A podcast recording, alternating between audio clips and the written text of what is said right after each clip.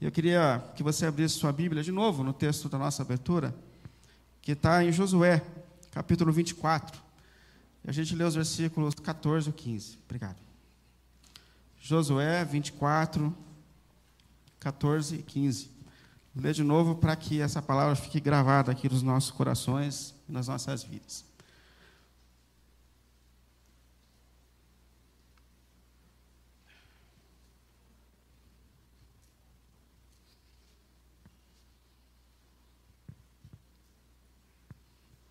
Se alguém tiver sem lugar lá no fundo, tem lugar aqui na frente, tá bom, gente? Você avisar os irmãos aí, tem espaço aqui. Josué 24, 14 e 15. Agora temam o Senhor e sirvam-no com integridade e fidelidade. Joguem fora os deuses que seus antepassados adoraram além do Eufrates e no Egito, e sirvam o Senhor.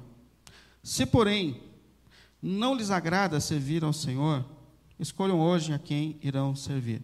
Se aos deuses que os seus antepassados serviram além do Eufrates, ou aos deuses dos amorreus, ou cuja terra vocês estão vivendo.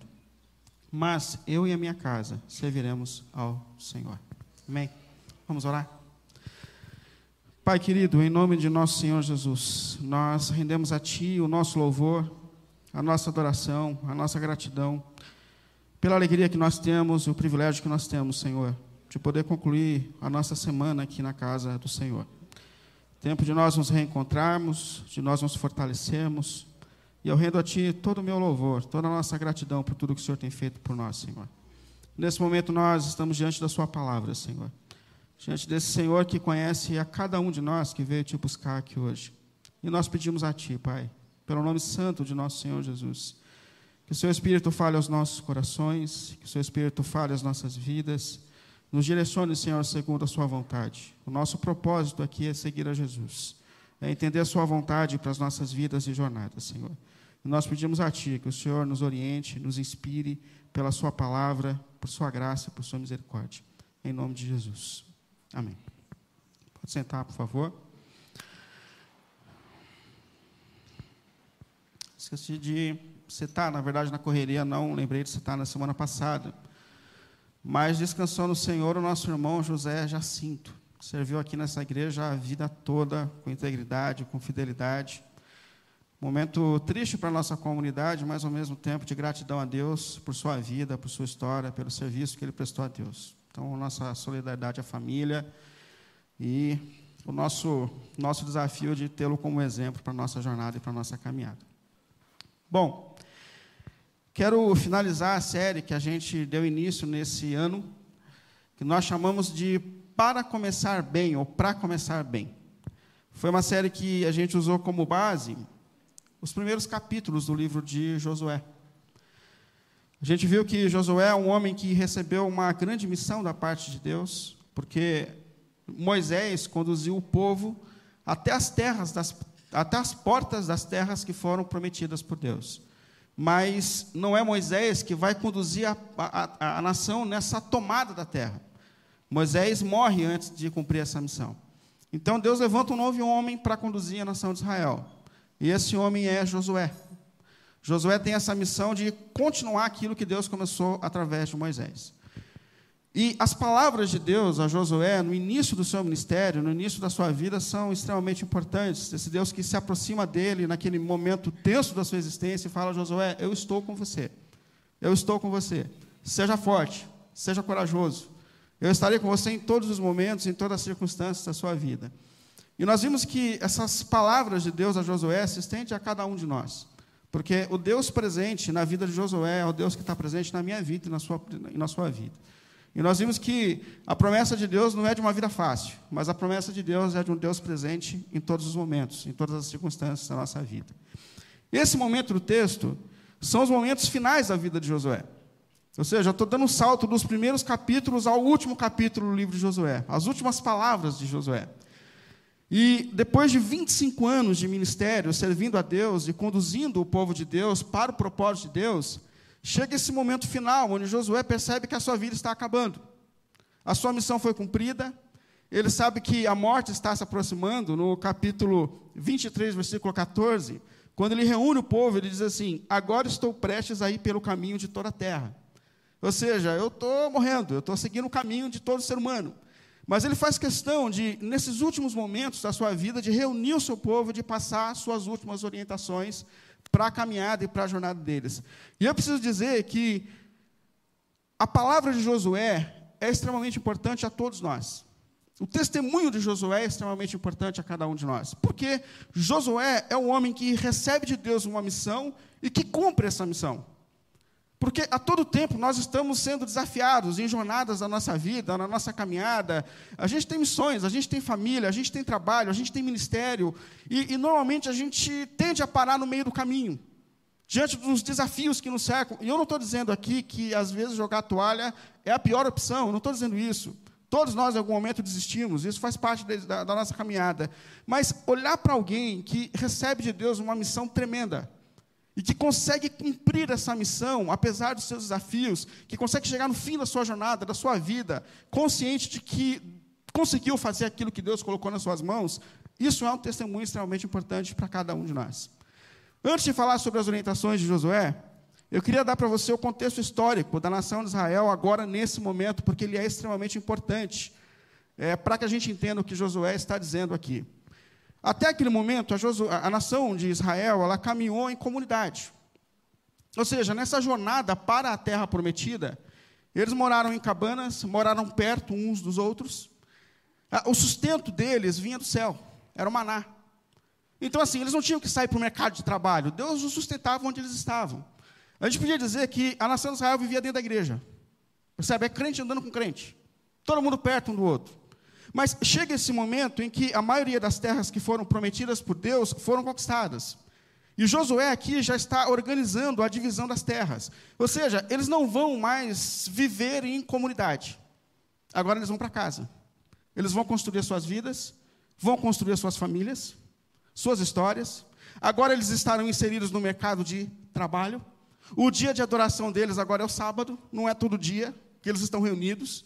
Então há um novo desafio. E aqui a gente percebe a importância dessa palavra de Josué, onde ele diz assim: escolham hoje a quem vocês vão servir.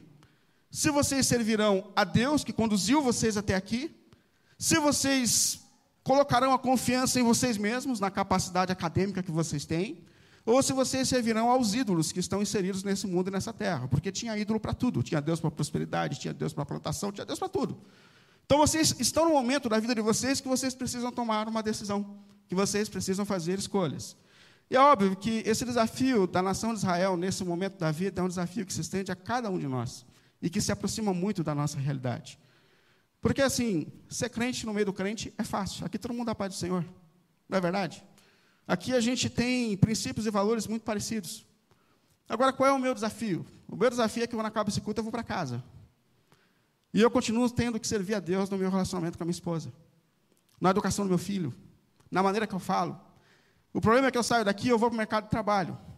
E, e eu estou inserido num ambiente onde pessoas não estão sendo regidas pelos mesmos princípios e valores que eu tenho para a minha vida como servo de Jesus Cristo. E é ali que eu preciso continuar servindo. É, eu tenho esse desafio de lidar com pessoas que vivem num ambiente e numa mentalidade completamente diferente dos princípios e valores do reino de Deus. E é ali justamente que eu estou sendo desafiado. Talvez até alguém diga assim, então vou viver dentro da igreja, porque é mais fácil. Mas essa é a questão. A igreja é um povo chamado para fora. A igreja é um povo em missão. Por isso que a importância daquela palavra de Jesus, a samaritana, quando ela se aproxima e fala assim, Senhor, qual é o verdadeiro templo de adoração? É o nosso, em Samaria, em Samaria ou é aquele dos judeus? Ele fala, nenhuma coisa nem outra, taca fogo no templo. O Pai quer adoradores que o adorem em espírito e em verdade. Pessoas que entenderam que a adoração não está limitada a um lugar e a um momento, mas que a adoração se estende a todos os ambientes da nossa existência, da nossa vida. Esse é o grande desafio. E é por isso que a história de Israel se aproxima tanto da gente, porque é o momento de nós conseguirmos viver esse evangelho que nos alcançou lá fora, nos ambientes seculares da nossa vida, quando nós estamos sendo chamados para ser luz do mundo e sal da terra onde Deus tem nos colocado. E qual é o papel da igreja nisso? O papel da igreja é essa reunião, esse momento é importante porque nós estamos aqui reunidos para prestar louvores ao Deus que nos redimiu pela cruz. Esse momento é importante para uma para um fortalecimento mútuo, porque te ver aqui caminhando comigo é importante para mim. Não é importante para você chegar aqui e ver gente na igreja? Não é verdade? Quando a gente olha para fala, oh, tem gente, graças a Deus. Então vem para a igreja, porque é importante. Então é um momento de fortalecimento mútuo e, ao mesmo tempo, acima de tudo, é um momento de capacitação pela palavra para que a gente consiga viver lá fora, segundo os princípios e os valores do nosso Senhor e do nosso Deus. Então vamos lá. Então, como a gente faz para viver, então, essa missão que Israel tem, que todos nós temos, de, mesmo lá fora, continuar vivendo os valores, os princípios do reino de Deus, fazendo as escolhas certas, segundo a vontade que Deus tem para as nossas vidas. Primeira coisa que eu percebo aqui no conselho de Josué: busque uma espiritualidade íntegra. Íntegra, íntegra. Quando ele para diante desse povo, no versículo 14, olha de novo aí na sua Bíblia, ele diz assim: a nação de Israel, versículo 14, capítulo 24.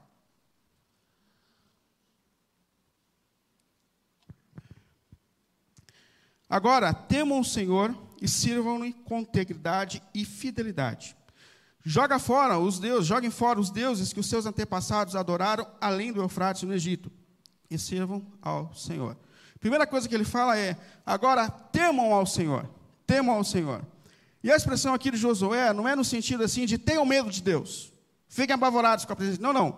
O temor aqui é no sentido de confiança, honra. Sejam tementes a Deus que a confiança de vocês não, não esteja nos ídolos do mundo no qual você está inserido, mas que a confiança de vocês continue no Senhor. Então, temor aqui é no sentido de que em quem nós vamos colocar a nossa confiança, a nossa história, o nosso caminho. Então, sejam tementes a Deus e sirvam ao Senhor. Ou seja, se dediquem a essa, essa temência, se dediquem a viver a vontade de Deus. E a palavra mais importante que eu acredito nesse verso é: e façam tudo isso com integridade. A integridade é a ideia de quem se envolve numa missão por inteiro, de forma integral, de forma completa. Integridade é você viver transformações nos ambientes mais secretos da, da sua vida. Isso é integridade. É, é ser o mesmo quando ninguém te vê. E esse é o nosso desafio. Ser o mesmo quando ninguém nos vê. É deixar com que esse evangelho se manifeste nos cantos mais escuros da nossa alma, ou mais secretos da nossa alma. Então sejam íntegros, se envolvam por completo. Deixe que o Evangelho transforme a vida de vocês de uma maneira íntegra, completa, inteira. E isso é um tremendo desafio para a gente, porque nós somos especialistas em cuidar do lado de fora da nossa vida.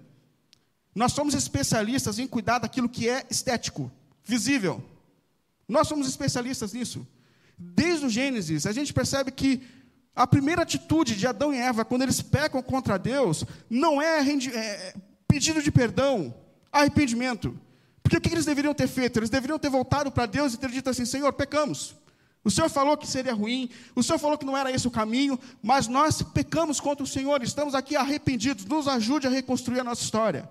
Não, mas a, a primeira atitude de Adão e Eva é procurar uma folha para poder esconder a vergonha da sua nudez. Percebe? O primeiro impacto é tentar dar um jeito na vergonha do pecado, do erro. E a partir de Adão, a gente passa a viver nesse ambiente estético. O nosso maior, a nossa maior preocupação não é lutar contra os nossos pecados, mas é esconder os nossos pecados, é esconder as nossas fraquezas para que o outro não nos perceba. Então nós nos tornamos especialistas em cuidar do lado de fora e não do lado de dentro. E é por isso que essa expressão é tão importante quando ele fala: sejam íntegros.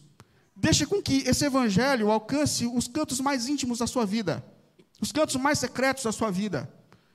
E olha, eu vou falar uma coisa, falando de cuidado do lado de fora, o que revelou assim essa, no, essa nossa hipocrisia foram as redes sociais. Porque assim, a gente passa por momentos difíceis na vida, a gente passa. A gente passa por crises emocionais, a gente passa por crises relacionais, a gente passa por crises conjugais, e tudo isso, infelizmente, faz parte da nossa jornada. Mas a quantidade de pessoas que estão com as suas vidas arrebentadas e fazem questão de colocar nas redes sociais uma vida perfeita, uma família perfeita, uma saúde perfeita, um casamento perfeito, um filho perfeito, é uma coisa assustadora. É uma coisa assustadora. Porque nós nos tornamos especialistas em querer divulgar para o outro uma vida que não é real, que não é integral. Mas, ao mesmo tempo, o Evangelho nos chama para o lado de dentro. E é por isso, isso é tão importante, a gente perceber que Deus não está interessado só do lado de fora das nossas vidas mas sim do lado de dentro. Que a transformação que o Evangelho nos traz afeta os cantos mais íntimos da nossa existência. Essa palavra de Deus dizendo assim: o Evangelho é integral. Sejam íntegros. Permita que esse Evangelho alcance os cantos mais secretos da sua vida e da sua história. É o primeiro chamado que Josué tem para a gente. Viver uma espiritualidade que afeta os cantos mais íntimos da sua vida, da sua história. Segunda direção que Josué nos dá aqui é tome na sua vida decisões certas. Eu acho interessante, porque se você olhar no versículo 25, aliás, no versículo 15 do capítulo 24, ele começa dizendo assim: Se, porém, não lhes agrada servir ao Senhor, escolham hoje a quem vocês vão servir. Eu gosto de Josué porque ele não é um cara que impõe a sua vontade, a sua palavra às pessoas e à nação de Israel. Percebe? Ele não fala assim: o negócio é o seguinte, eu sou o líder de vocês, sigam-me. É isso que a gente tem que fazer. E por vezes a gente gosta desse tipo de liderança, porque a gente não gosta de pensar, a gente não gosta de ter que tomar decisões, de ter que refletir sobre os caminhos. Então, se existe um líder ditador que fala assim, é por aqui que a gente vai, a gente vai, a gente acha que a gente está servindo a Deus e fazendo a vontade de Deus. Mas Josué não é um impositor. Josué é alguém que traz clareza à mente.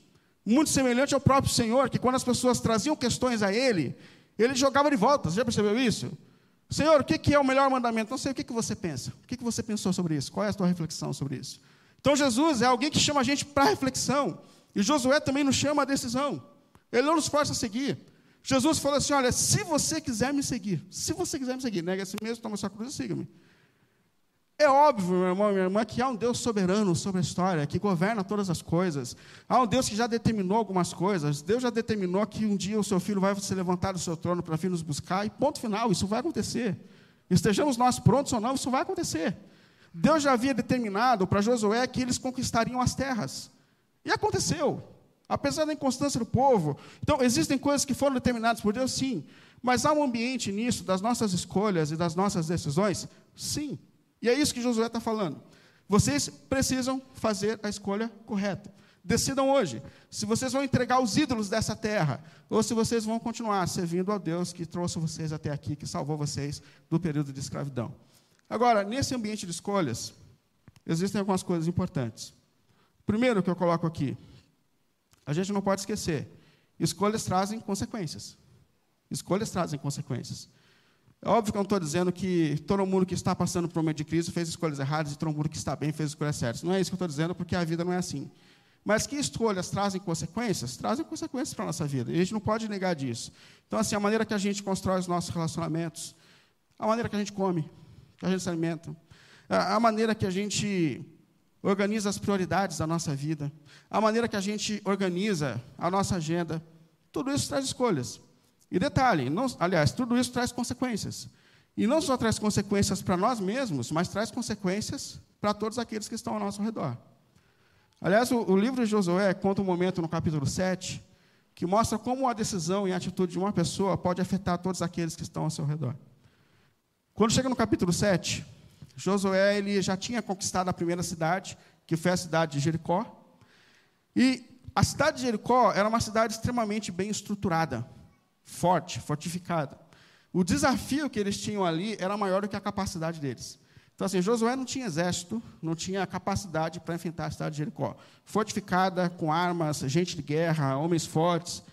Mas, por uma intervenção da, da graça de Deus, da parte de Deus, eles venceram o desafio. A cidade caiu, os muros caíram, eles invadiram, acabaram com tudo, é sangue, é... mas ganharam a luta. Aí a próxima cidade a ser conquistada é a cidade de Ai. Aí Josué, mais uma vez, chama alguns espias, fala assim: ó, vai lá, dá uma olhada, vê quais são os desafios que nós enfrentaremos, para que a gente possa organizar o exército para a batalha. Os homens vão, voltam para Josué e dizem assim: Josué, café com leite. O pessoal lá não sabe brigar. É uma cidade pequena, é uma cidade que não é fortificada, o povo é fraquinho. Então, assim, se a gente ganhou de Jericó, meu irmão, tranquilo. Aliás, não vamos nem chamar todo o exército para não cansar o pessoal, deixa o pessoal descansando. Pega aí 3 mil, 2, 3 mil, a gente ganha esse negócio fácil. E Josué faz isso, ele separa 3 mil homens, manda para combater a cidade de Ai, eles levam uma surra, morrem 36 homens do exército de Israel. É um momento de tristeza e decepção intensa para a nação de Israel. Quando eles se deparam com essa derrota, quando eles se deparam com essa derrota, há um abatimento intenso na nação de Israel. E o próprio Josué se joga diante de Deus e fala: Senhor, por que, que isso aconteceu com a gente? Se é para a gente perder gente, morrer, por que, que a gente não ficou do outro lado do rio? Estava bom ali. Por que, que o Senhor permitiu que isso acontecesse? Aí Deus olha para Josué e fala assim: Levanta, primeira coisa, para com essa choradeira. Segundo, alguém pecou. Porque o pacto que Deus faz com a nação de Israel nesse período de conquista é: não aproveitem nada. Não aproveitem nada. Mas ele fala assim: alguém entre vocês pecou e vocês começaram a perder a guerra porque alguém entre vocês está em pecado. Aí Josué começa a chamar todo mundo. Fala, gente, quem foi? Não, não foi esse, não foi esse, não foi esse. E cai no cara, chamado Acã. Aí ele olha para Acã e fala assim: meu filho, vem aqui. Você fez alguma coisa errada? O que, que aconteceu, cara? Porque tudo está apontando para você. Aí ele fala assim: fiz. Quando nós invadimos a terra, eu vi uma capa bonita dos babilônicos eu vi prata e eu vi ouro. Eu falei, pegar um pouquinho não vai fazer mal para ninguém. Aí ele levou para casa, enterrou, falou, inclusive está enterrado na cozinha de casa, pode ir lá que está tudo lá. E percebe que ele é punido, a sua família é punida, e o povo de Israel perdeu pessoas justamente porque alguém decidiu não viver segundo os princípios e valores de Deus, segundo a vontade de Deus. O que, que Deus está ensinando para a gente? As decisões que a gente toma hoje não só trazem influência para as nossas vidas, mas traz influências para todos aqueles que estão ao nosso redor. E é por isso que a gente precisa fazer as escolhas certas. É por isso que a gente precisa pensar sobre os caminhos que a gente tem tomado. O tempo que a gente está dedicando ao trabalho. Se for excessivo, pode ter certeza que isso vai afetar a vida dos seus filhos, o teu casamento, a sua história. A maneira que a gente está lidando com o nosso alimento, a maneira que a gente está lidando com o ato de vir à igreja, com o compromisso de, de comunidade. Isso está afetando a sua família, os seus filhos, a sua caminhada. Então, não esqueça que decisões fazem parte da nossa caminhada, mas que elas, primeiro, trazem consequências, e não só à sua vida, mas a todos aqueles que estão ao seu redor. Por isso, a gente precisa tomar as decisões certas, dentro da vontade de Deus. E, por último, última parte aqui, eu acho que a orientação de Josué vem sobre qual é o caminho para que a gente faça as escolhas certas, então. A gente tem que fazer as escolhas certas, mas qual é o caminho? Como a gente acha, então, qual é o caminho verdadeiro e certo? E desde o princípio da jornada de Josué, tem uma coisa que marca ele: é a vida direcionada pela palavra de Deus. Quando Deus chama Josué e fala, Eu estou com você, as palavras de Deus a Josué falam assim: Eu estou com você, mas, deixa eu falar uma coisa para você, Josué. Tenha o cuidado de obedecer toda a minha palavra. Não se desvie da minha palavra, nem para a direita e nem para a esquerda. Tenha o cuidado de meditar nos meus princípios e valores dia e noite na tua vida. Ou seja, organize a sua vida a partir da minha palavra. E quando ele chega no final da sua jornada, agora no capítulo 23 de Josué, onde ele está dando essa última orientação para o povo, onde ele reuniu a nação, ele diz assim, ó, 23, versículo 6: Façam todo o esforço para obedecer e cumprir tudo o que está escrito no livro da lei de Moisés ou na palavra de Deus, sem se desviar dessa palavra nem para a direita e nem para a esquerda Percebe que a mesma coisa que ele recebe de Deus no início da sua jornada, ele passa agora para a nação.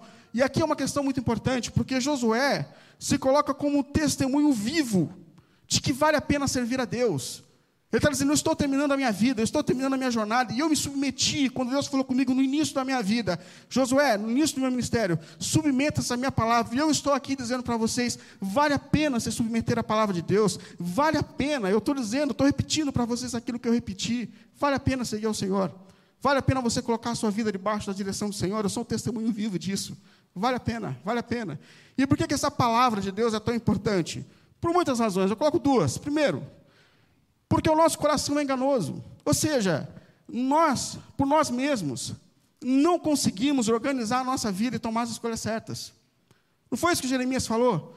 O coração do homem é enganoso. Ou seja, existem caminhos que eu acho que são bons. Existem decisões que eu acho que estão corretas. Quando eu me deixo guiar por mim mesmo, existem palavras que eu digo, ou causas pelas quais eu luto, que eu acho que, está, que estão corretas. Aliás, o próprio Josué, em um momento da sua vida, ele agiu por instinto. Quando, no capítulo 9, um povo chamado de Gebeonitas, lembra desse momento? Os Gebeonitas se aproximam deles, os caras estavam assim, na terra próxima que Josué ia conquistar. E eles ficam com medo. Os caras estão atropelando tudo. Vamos fazer um acordo com eles. Aí o que eles fazem? Eles pegam alguns homens, colocam uma roupinha bem velha. Olha a estratégia. Colocam uma roupinha bem velha, colocam os pães velhos no saco e se aproximam de Josué. Ele fala assim: a gente veio de povos distantes, a gente está ouvindo falar de vocês. Vamos fazer um acordo? Quando vocês, há muitos anos, chegarem lá na nossa terra, tenha misericórdia da gente. A gente é gente boa. A gente trabalha para vocês, a gente vê, vê o que for possível aí, mas tem misericórdia da gente. Josué não ora a Deus. Josué não busca na palavra de Deus. Josué fala assim: bom, esse negócio é bom, vai ter gente trabalhando de graça para a gente, valeu. E ele aceita, ele faz uma aliança com esse povo. Quando ele caminha mais um pouco, ele descobre que os gebionitas estavam já ali na frente, eles iam conquistar a terra. E quando eles se aproximam dos gebionitas, eles falam assim: Ué, vocês não eram de longe? Fala, não, a gente era daqui, a gente ficou com medo. Mas ó, a gente já tem uma aliança, a gente fez um acordo. Você falou em nome de Jesus que a gente ia ter um acordo, você não vai matar a gente agora, José foi agora. E aceita os caras, eles começam a morar ali. Só que com o passar do tempo, quem influencia, um dos povos que influencia a nação de Israel a não obedecer a Deus, são os gebionitas são os. Os prejuízos são terríveis no futuro para a nação de Israel. Então, às vezes, a gente age por instinto. A gente acha que sabe o que tem que ser feito. A gente acha que a gente está lutando as lutas corretas. E é só a palavra de Deus que é capaz de nos orientar no verdadeiro caminho da salvação, no verdadeiro caminho do que é realmente viver uma santificação, viver no propósito de Deus. Não é o nosso instinto, não é a nossa vontade. Por isso que o salmista tem essa ousadia de se colocar diante de Deus, dizendo assim: Senhor, me sonda, e me conhece, e vê se, se há em mim algum caminho errado, mal, fora dos seus propósitos, e por sua graça me conduz aos caminhos verdadeiros, aos caminhos eternos. Porque é pela palavra, é por Deus que a gente encontra o verdadeiro caminho. Mas, em segundo lugar, eu coloquei só dois aqui, a palavra de Deus é importante porque ela organiza a nossa história. Ela nos santifica. O caminho para que os nossos sentimentos fiquem em ordem é a submissão à palavra de Deus e à vontade de Deus. O caminho para que os nossos relacionamentos fiquem em ordem é a submissão à vontade de Deus e à palavra de Deus. O caminho para colocar a nossa história em ordem é a submissão aos valores e à palavra de Deus. Isso é extremamente importante. Sabe que o maior desafio que Josué enfrentou na sua jornada não foi a conquista das terras prometidas. Pode prestar atenção nisso. Quando a gente se depara com Josué, a impressão que a gente tem é Uau, é o homem que conquistou as terras prometidas por Deus. Esse não foi o maior desafio da história de Josué. Esse não foi o maior desafio de Josué. Até porque a conquista das terras prometidas já era uma promessa de Deus. Deus já tinha determinado. Essas terras são de vocês. Eu vou entregar para vocês. E olha, se Josué não se posicionasse, Deus levantaria outro. Porque aquilo que já foi determinado por Deus vai acontecer. Ele é o Senhor da história, ele é o soberano da história. Mas qual é o maior desafio de Josué? Qual é o verdadeiro maior desafio de Josué? É a sua santificação, pessoal. É ouvir Deus dizendo no início da sua jornada, Josué, santifique-se, submeta-se à minha palavra, viva segundo os meus propósitos, lute contra a sua natureza corrompida pelo pecado, para que os meus propósitos se cumpram na sua vida e na sua história. Porque, irmãos, o mais importante, o mais importante, o mais importante, não é aquilo que Deus está fazendo através de você, mas é aquilo que Deus está fazendo em você, na sua história, na sua vida. É a sua transformação pessoal. E é por isso que esse evangelho nos chama a um tipo de caminhada e santificação integral. Ou seja, é uma transformação que começa nos ambientes mais escuros da nossa alma. Mas eu preciso te dizer uma coisa: Deus é poderoso para nos santificar. Deus é poderoso para nos transformar. Se naquilo que nos cabe, nós nos lançamos nas mãos de Deus e clamamos a Ele para que Ele nos ajude a viver esse processo de transformação, tenha certeza, tenha certeza de que Deus escuta as suas orações de que Deus manifesta perdão e graça sobre a sua vida. E que pelo poder do seu Espírito e pela direção da sua palavra, você encontre um verdadeiro caminho de salvação, de santificação, para que os propósitos de Deus se cumpram na sua vida. E é interessante que aquilo que tem que acontecer na nossa história vai acontecer. O Senhor é o Senhor da história, inclusive Ele é o Senhor da tua história, o Senhor da tua vida. Mas qual é o teu desafio? Santifique-se. Lute nas entrelinhas da sua vida, para viver uma vida santa de comunhão com Deus. E tenha certeza, certeza, de que Deus está agindo em você, na sua história, na sua casa, no seu trabalho, na sua família. Mas santifique-se. Esse é o nosso grande desafio. Esse é o grande chamado de Deus para a nossa jornada. Amém? Vamos ficar em pé, orar, cantar e orar.